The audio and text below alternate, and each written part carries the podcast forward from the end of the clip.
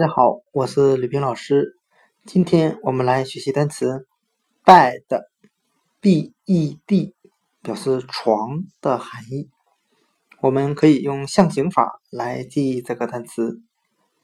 我们可以把 bed，b-e-d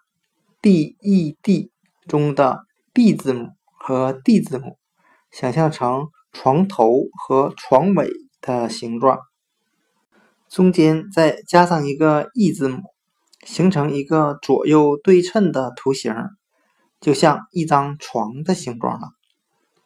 今天所学的单词 bed 床，我们就可以通过把 b 字母想象成床头，把 d 字母想象成床尾，床头和床尾合在一起，就成了一张床的形状了。bed 床。